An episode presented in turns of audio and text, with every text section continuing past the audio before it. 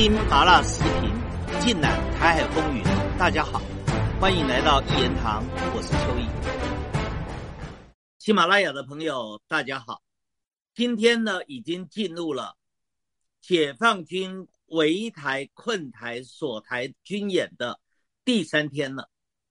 就昨天的情况来看，昨天一整天，依照台湾的防务部门的统计。至少有六十八架次的大陆的战机，十三艘次的大陆的船舰跨越了海峡中线，而且贴近了台湾的海岸线，也就是说，台军蒙受了重大的压力，而且由大陆所发射的东风型导弹至少有四枚到五枚，越过了台湾的上空，落在台湾东部的海域。而且不是像九五九六年是空包弹是哑弹，这一次发射的是实弹，也就是说，这一次大陆围台的军演可以说把统一的进程往前大大的推进了。当然，在这个过程里面看得出来，台独是心惊胆跳。过去惯常在帮蔡英文吹嘘抗中保台的那一大批的网军。都不知道躲到哪里去了。很多人开玩笑，这些网军现在躲在老鼠洞里面瑟瑟的发抖。同样的，来看看台军的反应。台军的反应异常的低调，虽然嘴巴讲的硬话，吹嘘说不怕解放军，兵来将挡，水来土掩，但是面对解放军大举经过了海峡中线，直接进到了台湾十二海里的。临海线里面，台军是一筹莫展。为什么台军表现得如此低调、如此软弱呢？我推断两个原因。第一个原因，美国不准台军动，因为美国担心台军一旦有行动，直接就造成了两岸之间的开火，战争就爆发了，那美国就会被拖入战争的泥淖之中。所以美国不准台军动。第二个原因呢？那就是台军垫垫自己的斤两，觉得一动不如一静，因为一动的话反而自负其短，反而显示台军的不堪一击，会被解放军一击而溃。那已经不是叫首战集中战，也就是抚军接触，那根本就是螳臂挡车，根本连挡都不必挡。而台军过去牛皮吹得很大，所吹嘘的。那些所谓的导弹的拦截系统，像什么爱国者导弹呐、天宫导弹呐，其实现在证明都是摆设的花架子，根本是没有用的。这种情况啊，看在土房哥于北辰的眼中，哎，他生气喽，于北辰生气喽，他在媒体上公开的说，他说台军真没用，台军太软弱了。他说如果他现在还是台军的将领。他就马上宣布辞职，这一说啊，土房哥也泄底了。你以为土房哥于北辰真的是勇敢吗？其实土房哥于北辰标标准准就是个投机客，他就是个投机将领，他就是那一种没事的时候吹大牛，有事的时候脚底抹油开溜，典型的逃跑型将军。所以他不是说吗？他有跟解放军的将领比赛跑。他跑得一定比解放军将领更快，这一点我承认。他就是拥有这一种逃跑将军的本质，所以跑得当然快。俞北辰的这一个批评显示出来，台军完全过去是打肿脸充胖子。其实我早就说过，现在正好在台军武器换装的时候，是战力最薄弱的时候。可是我当时说的时候。很多的大陆的学者对我是有所批评的，认为说我低估了台军，而且还把台军的战力把它描述的多么多么的强。我说台军的战力如果可观，那也是三五年以后的事。现在正好是台军武器换装青黄不接的时候，所以面对解放军咄咄逼人的压力，台军怎么敢动呢？一动，那不就成为黔驴技穷的那一头笨驴吗？可是啊，这一次解放军大规模的围台、困台、锁台的军演，也像是一把照妖镜，把很多的牛鬼蛇神、很多的妖魔鬼怪全部给照出来了。先来看一下那个蒋家第四代，号称蒋经国孙子，真假还不知道啊。号称蒋经国孙子的蒋万安，他不是正准备选台北市长吗？今天媒体找到他，哎呀，大放厥词啊，大骂解放军啊，大骂大陆啊，把大陆形容的非常非常的不堪，一副他准备披挂上阵去对抗解放军的样子，我看了就想笑。你蒋万安身为权贵子弟，自己连兵都没当过，还吹牛了，还要上战场了。我再讲另外一个人，这个人还干过国民党主席，叫江启臣，过去跟我在立法机构同事了一阵。这个人当时抱马英九、抱金溥中的大腿，最后干上了马英九时期内阁里面的新闻局长，但是根本就是个脓包，你知道吗？这一次裴洛西窜访台湾，以致引起了解放军大规模的军演。你江启臣跑出来凑什么热闹呢？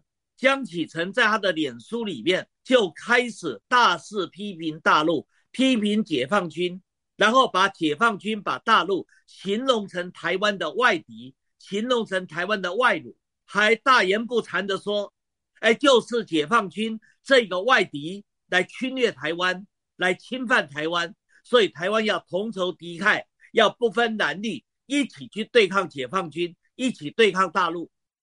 江启臣这个话一说出来，当然国民党里面很多的深蓝人士就开始痛骂他、围剿他。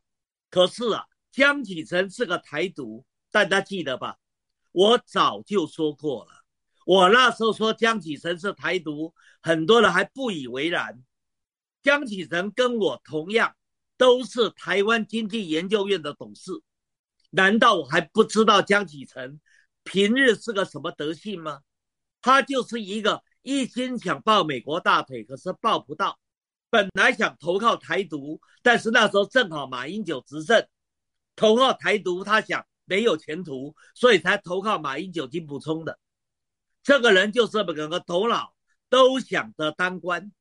都想得到富贵荣华的所谓的投机型的政客，但是这样的人也曾经舔为国民党的主席，所以我常常讲，那一天在山东，黄志贤还说我应该出来选国民党主席，我当时听了叫哭笑不得。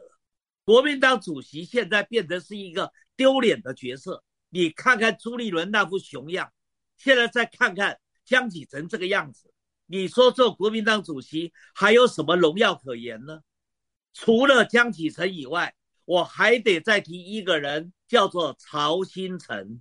台湾过去有晶圆双雄，就是芯片双雄，一个是台积电，另外一个叫联电。台积电的代表人物叫张忠谋，联电的代表人物就叫曹新成。曹新成自称他是曹操的后代，说他自己雄才大略。当然了。曹新成确实有两把刷子，也赚了很多钱。后来曹新成到大陆去投资，他的工厂公司设在苏州，当时候也确确实实在大陆捞了一大票的人民币，使得他在他富翁的成绩上面更上一层楼。紧接着，曹新成就申请了新加坡的国籍，由中国人转变成新加坡人。一成了新加坡人以后，曹新成整个论调马上一百八十度转变。原来的曹新成算是个广义的统派，还支持两岸统一。现在的曹新成，新加坡人的曹新成是抱紧了台独的大腿，抱紧了美国人的大腿，完完全全摆出的是台独派，是独台派。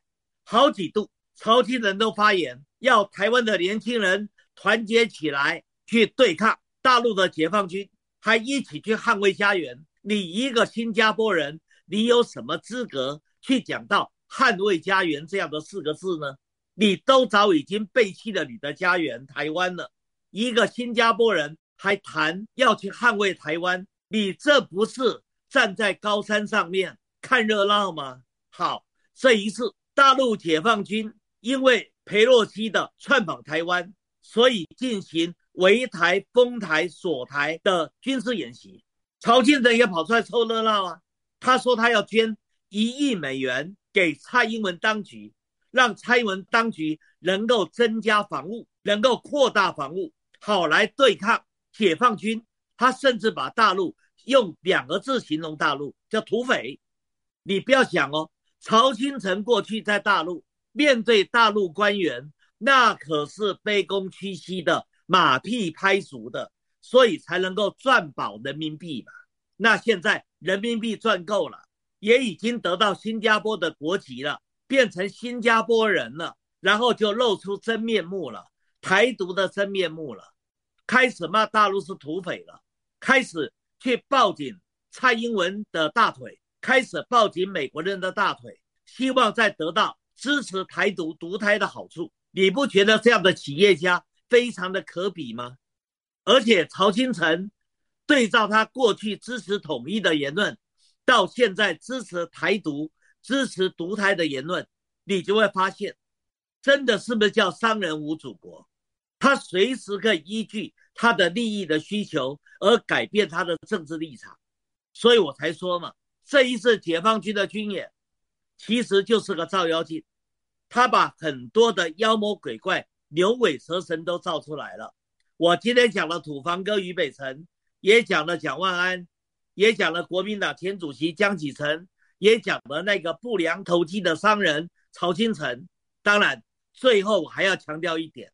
王毅也开骂了。王毅第一个开骂的是美国，他说：“你美国把一个中国政策掏空了，一个中国政策本来就只有中美三个联合公报，非常单纯。可是美国呢，就暗度陈仓，然后把所谓的里根时期给台湾的六项行政保证，再加上与台关与台湾关系法，然后。”摆到所谓一个中国政策的内涵里面，于是一个中国就被掏空了。这是美国人玩的把戏。你现在美国人还有脸出来讲国际法？美国所做的作为，不就是违反一个中国吗？不就是违反国际法吗？